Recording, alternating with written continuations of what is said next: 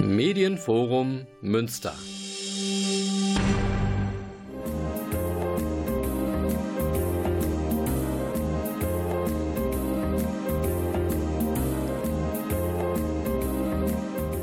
Der Lesewurm. Neues vom Buch- und Hörbuchmarkt. Präsentiert von Volker Stephan. Der Lesewurm begrüßt euch im sonnigen Mai. Der Klaus Blödo ist in der Technik, Volker Stephan am Mikrofon hier im Medienforum Münster. Wir freuen uns, euch ganz viel Neues vom Hörbuch- und Buchmarkt präsentieren zu dürfen. In Münster geht gerade der Katholikentag zu Ende und äh, demzufolge haben wir eine Art Themensendung heute im Angebot. Alles, was mit K beginnt, wird heute besprochen, präsentiert, euch näher gebracht. Dazu zählt Kicken, Krimi, Kirche natürlich, Kapital und Komik. Und wir steigen später ein mit dem Kicken, mit dem Fußball. Das machen wir allerdings erst nach der ersten Musik. Und die kommt von Don Airy. Den kennt ihr vielleicht als Keyboarder, wieder was mit K, der äh, legendären Hardrock-Band Deep Purple. Er ist da später eingestiegen hat früher auch bei Rainbow gespielt und legt jetzt One of a Kind vor, ein neues Soloalbum. Am Mikrofon singt dort für ihn der aktuelle Nazareth-Sänger Carl Sentence und wir spielen aus diesem schönen Album den Song Every Time I See Your Face. Every time I see your face, every time you look away, every night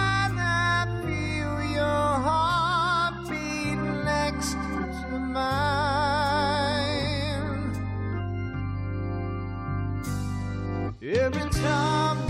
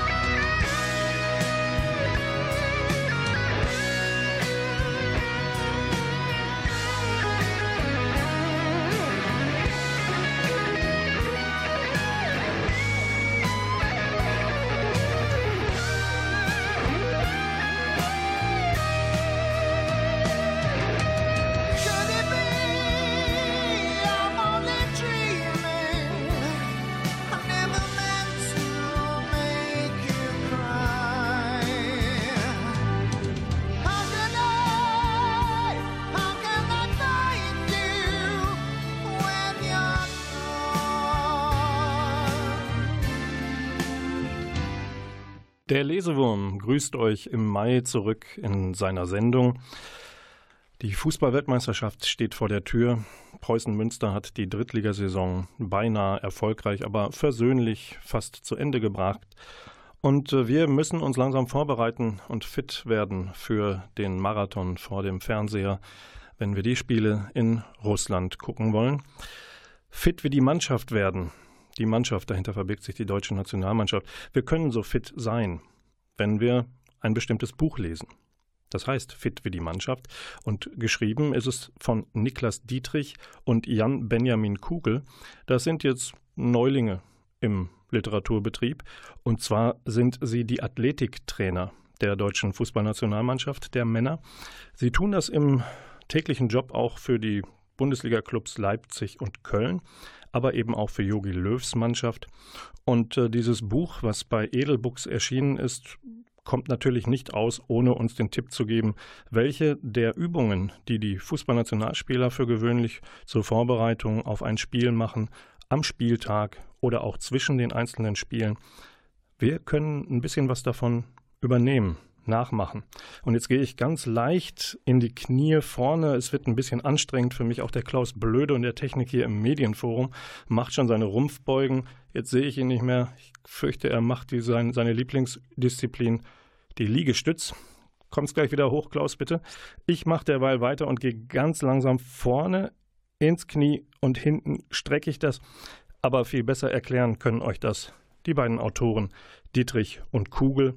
Die haben 130 Übungen für Anfänger und Fortgeschrittene in das Buch gepackt mit vielen Fotos der Nationalspieler, zum Beispiel von Jonas Hector aus Köln oder Skodran Mustafi von Arsenal London.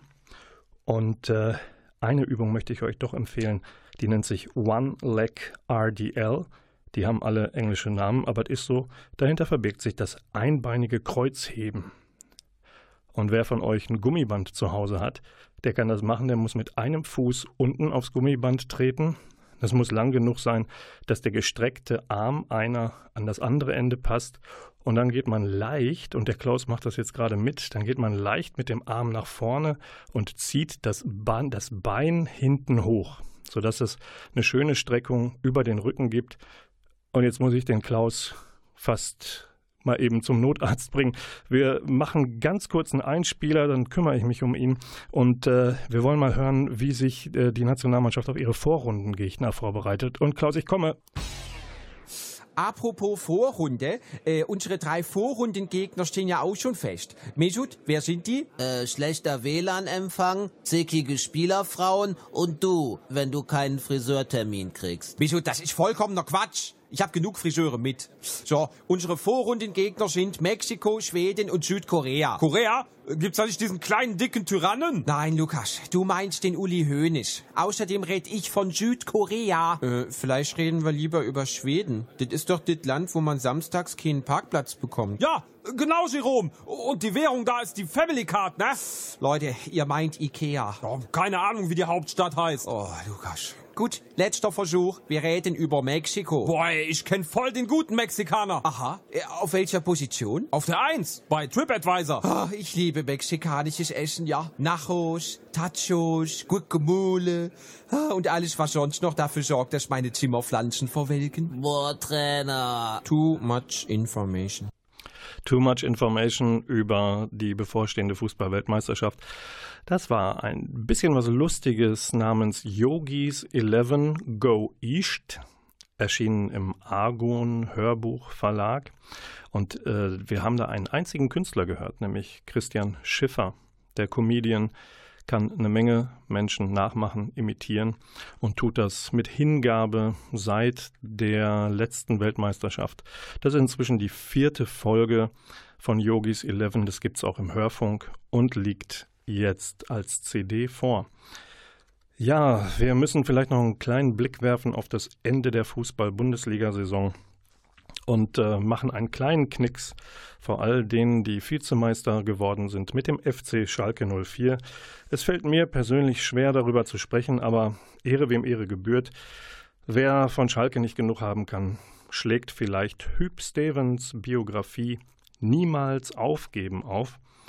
Erschienen im Verlag Die Werkstatt und Hüb Stevens war lange Zeit Trainer des FC Schalke, ist mit den Eurofightern 1997 UEFA-Cup-Sieger geworden und legt hier eine Biografie vor, die natürlich auch die persönlichen Rückschläge, Krankheitsfälle in seiner engsten Familienumgebung auch thematisiert.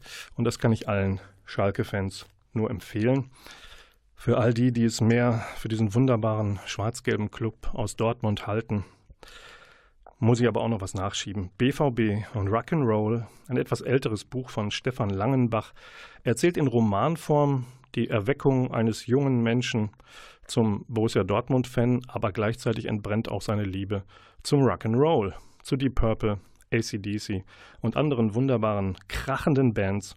Und Langenbach erzählt im Arete Verlag 09 Geschichten eines Lebens zwischen Westfalenstadion und Rockpalast.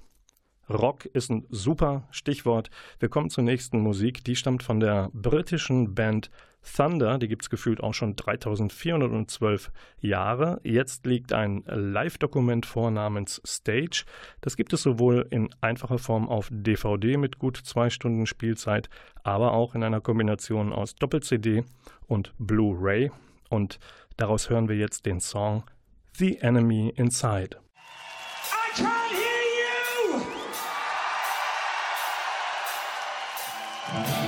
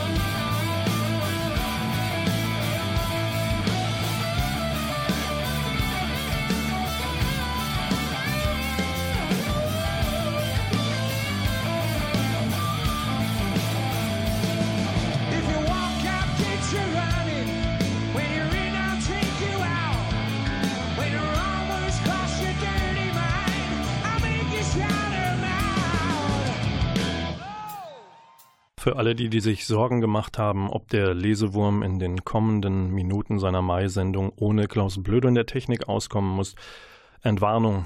Klaus hat seinen Krampf von den Athletikübungen, Dehnungen und sonstigen Bewegungen in der Technik gerade gut überstanden, sitzt wieder am Regler. Ich muss also jetzt nicht beides machen hier. Und wir reden nicht mehr über Fußball, aber wir haben eine wunderbare Überleitung, denn was hat der der Profifußball der Gegenwart eigentlich im Sinn? Warum macht man das? Wir wechseln von der Knete, vom Fußball, Entschuldigung, vom Fußball zum Kapital, kümmern uns um jemanden, dessen Geburt in diesem Monat 200 Jahre zurückliegt. Streifen kurz Karl Marx. Es wird nicht alleine in Deutschland, nicht alleine in Münster in diesen Tagen um die Deutungshoheit gestritten. Was war das für ein Kerl? Wie müssen wir ihn einordnen? War er Fluch oder Segen? Für die einen ist er einer der größten deutschen Philosophen, Revolutionäre, Ökonom der jüngeren Vergangenheit. Für die anderen ist er der Wegbereiter von Diktatur. Für Stalinisten Wegbereiter der deutschen Teilung, also sowas wie Stalin und Hitler in einer Person, wenn das überhaupt geht. Wer sich umschaut dieser Tage, wird viele Dossiers finden in Tageszeitungen, Biografien im Netz, Features über Marx. Und ich schließe mich einfach mal an und gebe zwei Tipps. Und der erste Tipp kommt aus der linken Ecke, nämlich von Gregor Gysi, dem linken Politiker. Der hat gerade beim Aufbau Verlag herausgegeben Marx und wir, warum wir eine neue Gesellschaftsidee brauchen. Der Untertitel verrät es, mh, von Marx lernen heißt nicht dem Kapitalismus den Sieg zu überlassen, sondern unser heutiges Zusammenleben vielleicht nochmal neu zu überdenken und auf eine andere Basis zu stellen. Wie macht Gregor Gysi das? Er macht es wie immer eloquent, er macht es wenig aufdringlich, Manchmal spricht er in einer Art journalistischem Interview mit Karl Marx. Das ist übrigens nicht seine Erfindung. Es gibt äh, unzählige Möglichkeiten, Zitate von Karl Marx aus der Vergangenheit in ein Interview zu packen und das auf die heutige Zeit zu beziehen. Ähm, es liegt daran, dass äh, Karl Marx natürlich nicht in einem abgeschlossenen Raum gedacht hat und ähm, Theorien, Thesen äh, aufgestellt hat, die nur im 19. Jahrhundert galten oder im ähm, frühen 20 sondern sie haben natürlich bleibenden Wert und das macht es relativ gut möglich, ihn in ein aktuelles Gespräch zu ziehen. Aber ähm, Gregor Gysi macht auch eins. Er sagt, es gibt eigentlich viel zu viele Bücher im Moment über Karl Marx, natürlich 200 Jahre. Seins ist eigentlich auch nur eins von diesen, das zu viel ist. Und dieses Büchlein macht er hierin keine Ausnahme, sagt er also. In Anlehnung an Marx könnte man sagen, Philosophen, Politiker, Propagandisten haben ihn nur verschieden interpretiert. Es kommt aber vor allem darauf an, ihn wieder zu lesen. Und äh, sein Band endet eben darin, dass er Karl Marx selber sprechen lässt, sozusagen in einem Brief an seine Gattin, in einem Feuilleton-Artikel und zum Schluss in einem Gedicht. Also auch die Liebe zählt bei Marx. Und der zweite Tipp zum Thema Kapital, der kommt von Ulrike Herrmann. Das ist auch so ein Dauerbrenner der immer mal wieder neu aufgelegt und aktualisiert wird, heißt Der Sieg des Kapitals, wie der Reichtum in die Welt kam, die Geschichte von Wachstum, Geld und Krisen. Das ist ein Bestseller, erscheint bei Pieper. Und die Autorin ist äh, Taz-Journalistin und ist eine sehr bewanderte Frau in Sachen Ökonomie. Und es lässt sich sehr gut lesen, wirtschaftliche Zusammenhänge, unser Verständnis für das, was in Wirtschaftsbüchern sonst nur sehr schwer zu begreifen ist. Unser Verständnis wächst dadurch.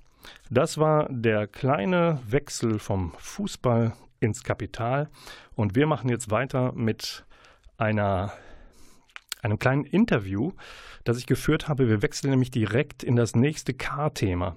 Wir waren bei Kicken jetzt übers Kapital direkt zum Krimi und wir hören ein Interview, das ich geführt habe mit Dr. Andreas Gößling. Der hat gerade einen True Crime Thriller rausgebracht und heißt Wolfswut. Und ähm, den Gößling, den Herrn Gößling kennt man vielleicht aus seiner Zusammenarbeit mit Michael Zokos, einem sehr berühmten Rechtsmediziner, der an der Charité arbeitet, in herausragender Stellung. Und mit dem hat er zuletzt eine Trilogie rausgebracht. Ein Titel davon hieß Zerschunden. Jetzt ist Andreas Gößling allerdings mit einem eigenen Buch auf dem Markt, Wolfswut. Und ich habe ihn gefragt, was denn eigentlich so das Interessante an True Crime ist. True Crime als solches würde ich jetzt gar nicht sagen, ist unbedingt was Spannendes. Wenn man sich viel mit äh, Polizeiarbeit und forensischer Arbeit beschäftigt hat, dann weiß man, dass da auch sehr viel Routine und äh, nicht unbedingt spannende Aspekte sind. True Crime ist dann interessant, wenn es sich um in irgendeiner Weise ungewöhnliche, herausragende Verbrechen handelt, die aber auf eine gewisse Weise auch symptomatisch sind, etwas aussagen können über unsere Gesellschaft. Und das können natürlich wahre Verbrechen eher als erfundene. Jetzt haben wir es in äh, Wolfswut nun mit wirklich einem äh, außenstehenden, außergewöhnlichen Verbrechen zu tun, das äh, so außergewöhnlich ist, dass es fast wie erfunden klingt. Äh, was ist passiert und auf welchen konkreten Fall beziehen Sie sich? Es handelt sich hier um den in der Boulevardpresse sogenannten ähm, Hessen-Ripper oder auch den Mörder mit der Klarinette, der kurzzeitig im Jahr 2016 in den Schlagzeilen auftauchte.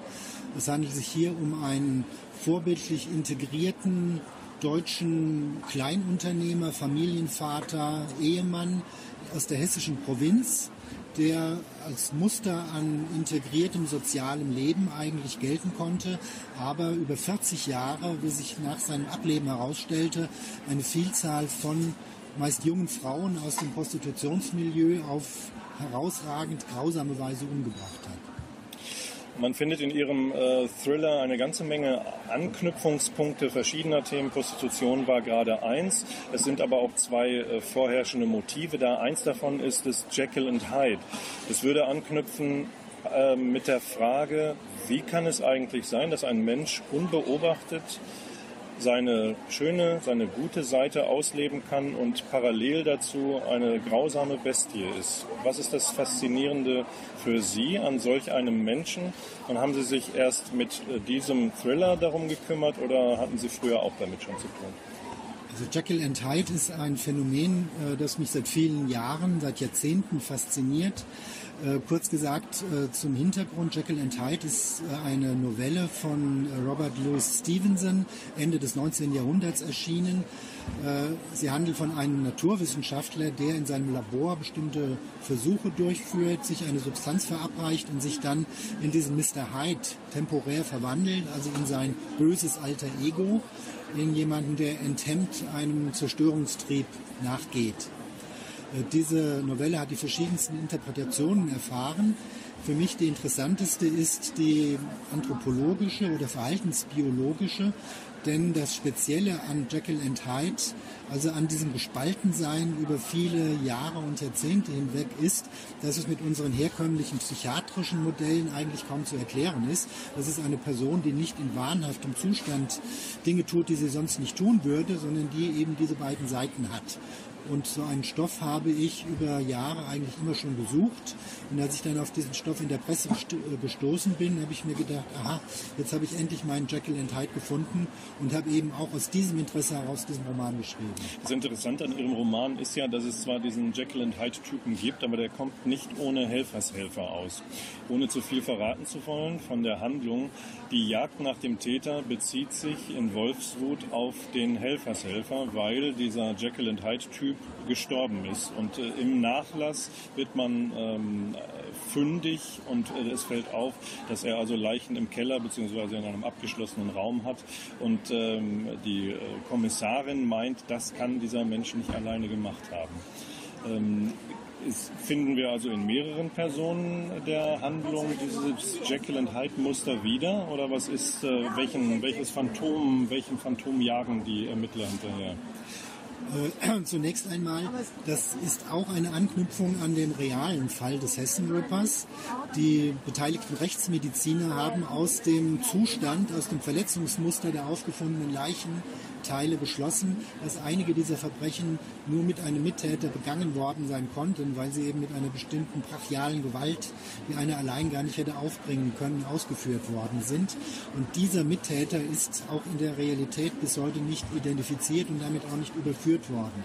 Und das ist dann so das halb spekulative Momentum in meinem Roman, dass eben diese Mordserie leicht verändert weitergeht, obwohl der nominelle Haupttäter eben tot und begraben ist dieser Nebentäter, ich möchte mich jetzt auch nicht selber spoilen, aber dieser Nebentäter, der äh, verkörpert also jetzt nicht diese beiden Seiten, sondern er ist also deutlich mehr auf der Mr. Hyde-Seite angesiedelt.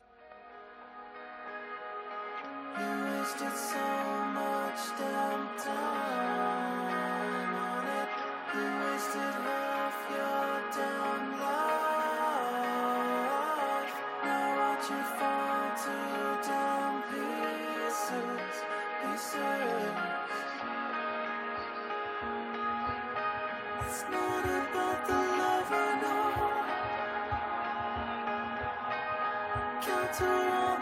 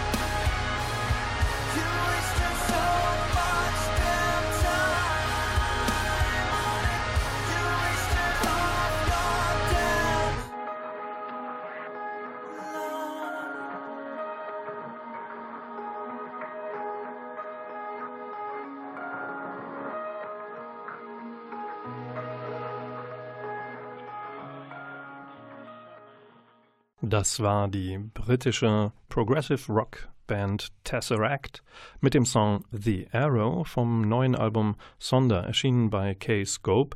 Wir haben vor der Musik aufgehört mit dem ersten Teil meines Interviews mit Andreas Gößling, der gerade vorgelegt hat seinen True Crime Thriller Wolfswut. Und äh, wir haben aufgehört, als er erzählte, dass bei dem Fall, den er beschreibt, ein Helfershelfer in Wahrheit nicht wirklich gefunden worden ist von grausamen Bluttaten. Da hatte ich dann eine ganz bestimmte Frage, die sich mir aufdrängte. Leben Sie sicher, seitdem, Sie, seitdem bekannt ist, dass Sie sich diesem Stoff gewidmet haben? Und wenn der äh, echte zweite Täter, von dem man ausgeht, dass es ihn gibt, wenn der das mitbekommt, ähm, leben, schlafen Sie noch ruhig? Ja, da müsste ich schon lange unruhig schlafen, weil ich schon einige Bücher geschrieben habe, die dem einen oder anderen vielleicht nicht unbedingt gefallen haben, beziehungsweise die auch einige seltsame Leser äh, auf mich aufmerksam gemacht haben da bin ich eigentlich immer noch recht zuversichtlich, weiterleben zu können. Ich habe da zum Abschluss noch eine Frage. Diese Gelassenheit, mit der Sie also damit umgehen, dass möglicherweise äh, lebende Täter äh, davon erfahren, dass Sie über sie schreiben, diese Gelassenheit rührt die vielleicht aus Ihrer Zeit in Münster, wo Sie studiert haben? Äh, hat da das Westfälische auf Sie abgefärbt und lässt Sie ähm, eher gelassener durchs Leben gehen als vielleicht andere Menschen? Das mag sein. Ich dachte jetzt, Sie wollten fragen, wer Münster überlebt hat, überlebt auch alles andere. Nein, so hatten Sie es nicht gemeint. Aber ist das wahr? Äh, also wettermäßig auf jeden Fall. Ich erinnere mich, äh, was Münster betrifft, als Student natürlich auf dem Fahrrad, eigentlich fast immer bei Regen und Gegenwind. Am Anfang wohnte ich weit draußen in Mecklenbeck. Ich erinnere mich da also wirklich an eisige Fahrradfahrten. Ansonsten das gelassene westfälische Temperament habe ich möglicherweise auch väterlicherseits schon in den Genen, weil äh, meine Vorfahren väterlicherseits aus der Bielefelder Ecke stammen. Also eine gewisse Dickschädeligkeit und ähnliches könnte ich auch von da schon mitbekommen und dann in Münster kultiviert haben. Das haben wir in einer Münsteraner Radiosendung das böse Wort Bielefeld verwendet. Oh, oh, oh. Wir müssen da irgendwie rauskommen. Ist das wie Dortmund und Schalke? So ungefähr. Wobei im Unterschied zum Leidwesen der Dortmunder gibt es Schalke und die Münsteraner würden behaupten, Bielefeld gibt ah, es ja, nicht. Okay. Ähm, verraten also, Sie uns, was haben Sie überhaupt in Münster zu suchen gehabt? Äh, ich habe dort sehr lange im Nachhinein betrachtet studiert zehn Jahre lang, von 1976 bis 86, wobei ich zu meiner Entschuldigung hinzufügen darf, dass ich in dieser Zeit immerhin promoviert und ein Postdoc-Stipendium absolviert habe. Also ich habe schon eine Weile auch in Richtung ewiger Student gelebt, aber dann doch noch die Kurve bekommen. Kurve bekommen haben Sie auch in anderer Hinsicht, denn wenn Sie tatsächlich Ihre universitären Ziele äh, verfolgt hätten bis zum bitteren Ende, dann säßen wir heute hier nicht zusammen. Ist das richtig? Das ist richtig, ja. Es war eigentlich nominell schon ein eine Art Rising Star der deutschen Literaturwissenschaft. Ich hatte über Thomas Bernhard promoviert, eine dreibändige Habilitationsschrift über Robert Walser schon fertig und habe mich dann aber entschlossen, nicht zu habilitieren, sondern mich in das Haifischbecken der freien Autorschaft zu begeben, weil ich zu dem Schluss gekommen bin, dass ich im zarten Alter von 30 Jahren schon so viele Literaturprojekte Forschungsprojekte beendet hatte, wie manch ein Professor in seinem ganzen Forscherleben und wollte dann noch ein bisschen was anderes erleben. Ich habe relativ früh festgestellt, es gibt ein Leben jenseits des Beamtentums. Okay. Vielen Dank für das Gespräch. Gerne. Das war mein Gespräch von der Leipziger Buchmesse mit Andreas Gößling über seinen True Crime Thriller Wolfswut erschienen bei Knauer. Und was Andreas Gößling auch nicht preisgegeben hat in diesem kurzen Gespräch, war, dass er eine Zeitschrift, eine Literaturzeitschrift in seiner Münsteraner Zeit herausgegeben hat, die hieß Buchenstab und brachte ein bisschen Lyrik und Prosa an die Öffentlichkeit. Ich hatte ihn darum gebeten, ob er denn vielleicht noch ein Gedicht beisteuern wolle. Da hat er aber gesagt, das soll in Vergessenheit geraten. Und da wollen wir vielleicht nicht mehr drüber reden. Wir sind mitten im Krimi-Block und ich möchte euch darauf hinweisen, dass ihr heute etwas abgreifen könnt. Kavi Kleinigkeit, nämlich Jens Henrik Jensens Roman Ochsen, der dunkle Mann. Das ist der zweite Teil einer dreiteiligen Thriller-Serie. Und äh, Ochsen ist ein hochdekorierter ähm, Soldat gewesen für Dänemark, kommt allerdings traumatisiert zurück und gerät in dunkle Machenschaften eines Geheimbundes, der Kontakte hat und Einfluss hat bis in höchste politische Kreise Dänemarks. Und wir befinden uns hier im zweiten Teil der Dunkle Mann. Und jetzt geht die Jagd auf Ochsen los, weil er weiß zu viel aus dem ersten Fall.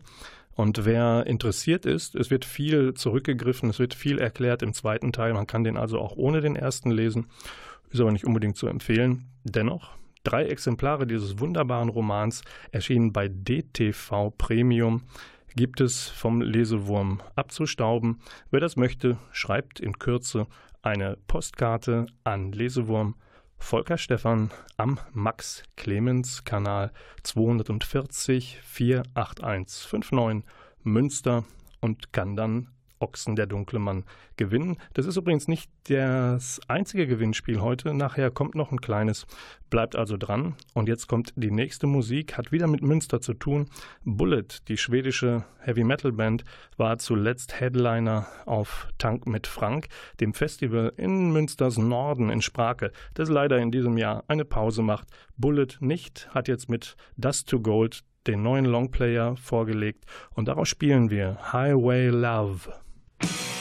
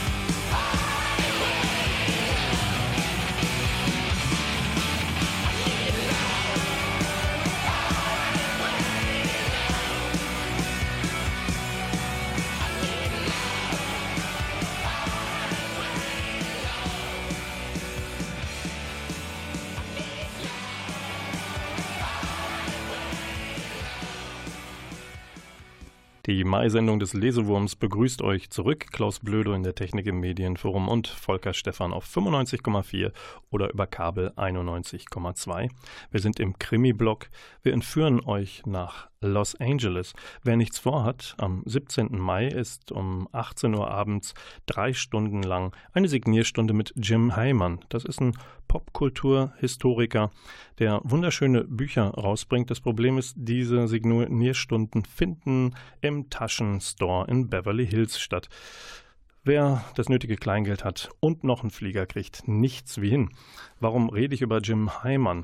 Ja, der junge Mann hat jetzt gerade ein Buch hervorgebracht, rausgebracht mit unglaublich vielen Fotos und Informationen über Dark City, The Real Los Angeles Noir.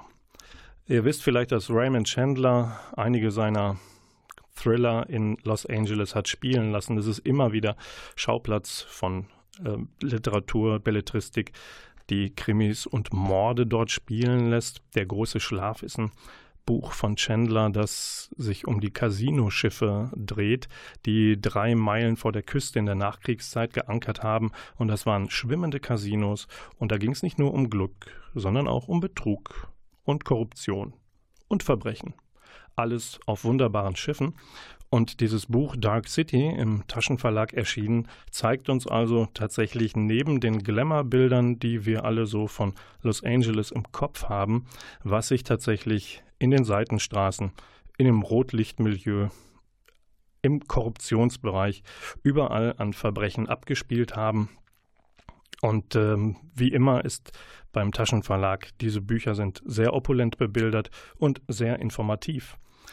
Los Angeles der 20er Jahre, bleiben wir noch kurz dabei. Es gibt im Der Audio Verlag eine neue Produktion über 15 Stunden, knapp 16, herausgegeben von Christoph Weigold, der Mann, der nicht mitspielt.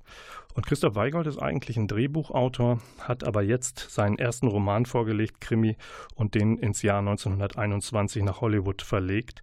Das ist der erste Fall für einen deutschen ausgewanderten Privatdetektiv Hardy Engels. Und auch der muss sich um Todesfälle kümmern im roten Lichtmilieu und äh, gerät dabei allerdings zwischen zwei mächtige Filmstudios und muss den Tod eines Starlets aufklären. Wunderbar gelesen von Uwe Teschner. Und jetzt machen wir weiter mit der nächsten Musik und die kommt von dem legendären Deep Purple Gitarristen Richie Blackmore mit seiner Band Rainbow hat er jetzt nochmal ähm, Live-Mitschnitte seiner vergangenen Tour herausgebracht. Musik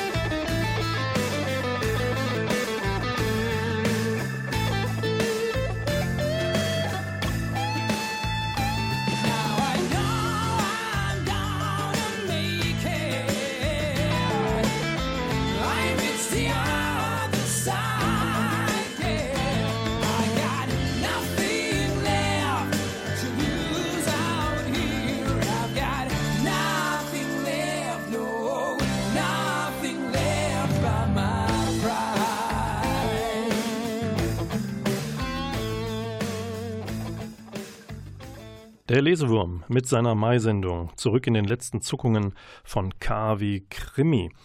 Ähm, es gibt noch etwas zu gewinnen und zwar hat Walt Disney lustiges Taschenbuch tatsächlich jetzt eine Ausgabe 506 vorgelegt, die heißt Tatort Entenhausen.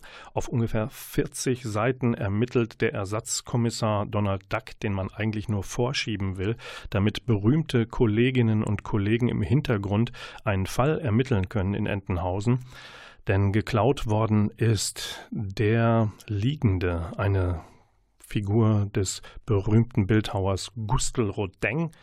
Und wir begegnen in dieser Story auch so bekannten, in Münster vertrauten Gesichtern wie Kommissar Viel und dem Pathologen Hörne.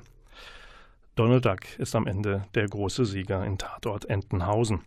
Was ihr lesen müsst, und wenn ihr Barcelona-Fans seid, guckt euch die Serie an von Rosa Ribas und Sabine Hofmann. Der dritte Fall der Journalistin Anna Marti ist gerade erschienen bei Kindler und heißt Auf der anderen Seite der Ramblas. Das Besondere an dieser Reihe ist, die Journalistin ermittelt zu Zeiten der Franco-Diktatur und hat gegen alle möglichen Widerstände anzukämpfen.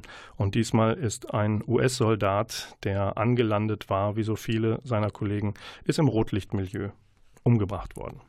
Wir wechseln in Windeseile zur Hörbuch-Top 5 der besten Liste des Lesewurms im Mai und sind auf Platz 5 mit Torben Kessler liest Ulrich Alexander Buschwitz Der Reisende. Das tatsächlich ist ein Zeitdokument aus dem Jahr 1938 und schildert in Romanform die Odyssee des Kaufmanns Otto Silbermann, der sich nach den Novemberprogramen des Jahres 1938 auf die Flucht begibt und der mit dem Zug und einem Koffer voller Geld quer durch Nazi-Deutschland reist und dort auf gute und weniger gute Menschen trifft und natürlich die Gewalt am eigenen Körper miterlebt. Eindrucksvoll. Erschienen bei der Audioverlag auf sechs CDs. Platz 4. Sascha Rotermund liest den Bestseller Frank Schätzing Die Tyrannei des Schmetterlings erschienen bei Random Horse Audio auf zwei MP3-CDs über 22 Stunden Spielzeit mit Interview mit Schätzing am Ende.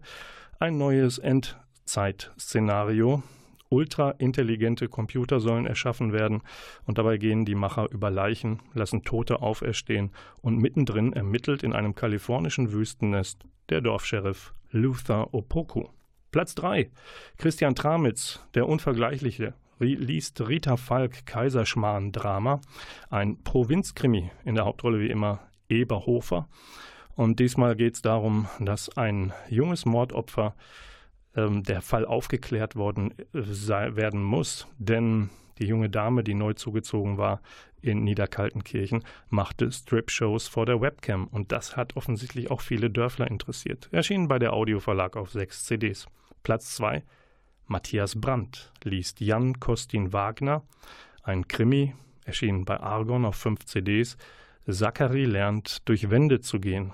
Das ist ein Fall für Kimo Joenta. Das ist eine melancholische Reihe von einem Deutschen geschrieben. In Finnland spielt die.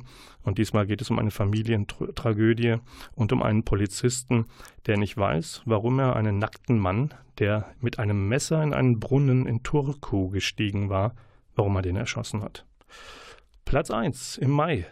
Die Hörbuchbestenliste. Frank Arnold liest Sibylle Levitscharow, das Pfingstwunder.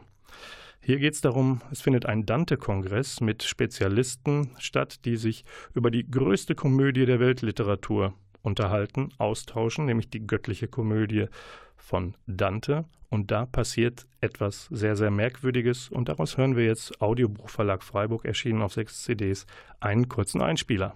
Wahrscheinlich wird sie von dort aus keine Verbindung mehr zu mir aufnehmen können. Dass Verbindungen zwischen einer anderen Welt und der realen, die uns umgibt, existieren, darauf wurde ich mit Gewalt gestoßen, aber die Gewissheit darüber ist inzwischen wackelig geworden. Ob ich in einen psychischen Extremzustand geraten bin, der mich Dinge hat hören und sehen lassen, die es nie und nimmer geben kann? Bin ich ein Schizo, der sein Kopfgetreibe ernster nimmt als Heidegger sein Nichten des Nichts? Vielleicht komme ich langsam dahin, dass ich mir einbilde, mein Nervenanhang sei unnatürlich gereizt, weil höhere Mächte sich daran zu schaffen machen. Trotz des geistigen Aufschwunggeschäfts, das ich als Dante-Kenner betreibe, war ich immer ein knochenharter Realist. Mit vorrückendem Alter hat sich etwas verschoben. Das Fakten, Fakten, Faktengeschrei kommt mir inzwischen dümmer vor als die religiöse Haltung der Menschen, die an ein Leben nach dem Tod glauben. Vielleicht war es mit dem Realismus nie so weit her, wie ich dachte, und eine Abteilung meines Hirns grübelte immer schon im Geheimen darüber nach, was es sonst noch geben könnte. Doch so langsam gewinnt die Realität ihre zwingende Massivität wieder zurück. Aber wo um Gottes Willen sind dann die 36 Menschen geblieben? 33 Wissenschaftler und drei Leute vom Personal, die sich vor meinen Augen aufgemacht haben in Richtung was weiß ich? Der Lesewurm im Mai verabschiedet sich nun langsam von euch. Es ist das Katholikentag, Wochenende, und einen müssen wir noch erwähnen. Der hat das Kreuz nicht nur in bayerische Amtsstuben gehängt, sondern ist seitdem auch in aller Munde Markus Söder. Dass er das tun wird, das Kreuz aufzuhängen, hat er schon angekündigt in seinem Programm. Er ist ja inzwischen bayerischer Ministerpräsident. Und die Biografie, die dazu passt, haben verfasst Roman Deininger und Uwe Ritzer, erschienen bei Drömer, Markus Söder, Politik und Provokation. Und wer es noch politischer möchte und in die USA guckt, zum Abschluss, liest bitte von James Comey seine Biografie Größer als das Amt. Der ehemalige FBI-Direktor ist ja von Donald Trump geschasst worden. Und das ist seine Abrechnung. Und er versucht das auf eine Art klarzumachen, welche Werte, für welche er steht und für welche Trump eben nicht steht. Das, meine lieben Leute, war der Lesewurm im Mai. Wir hören uns wieder an selber Stelle am 9. Juni um 20.04 Uhr. Ich bedanke mich bei Klaus Blödo in der Technik. Es war eine wunderbare Mai-Sendung mit Kicken, Kultur und noch viel mehr. Und ich freue mich auf den Juni. Und mein Name ist Volker Stephan. Bis zur nächsten Sendung und tschüss.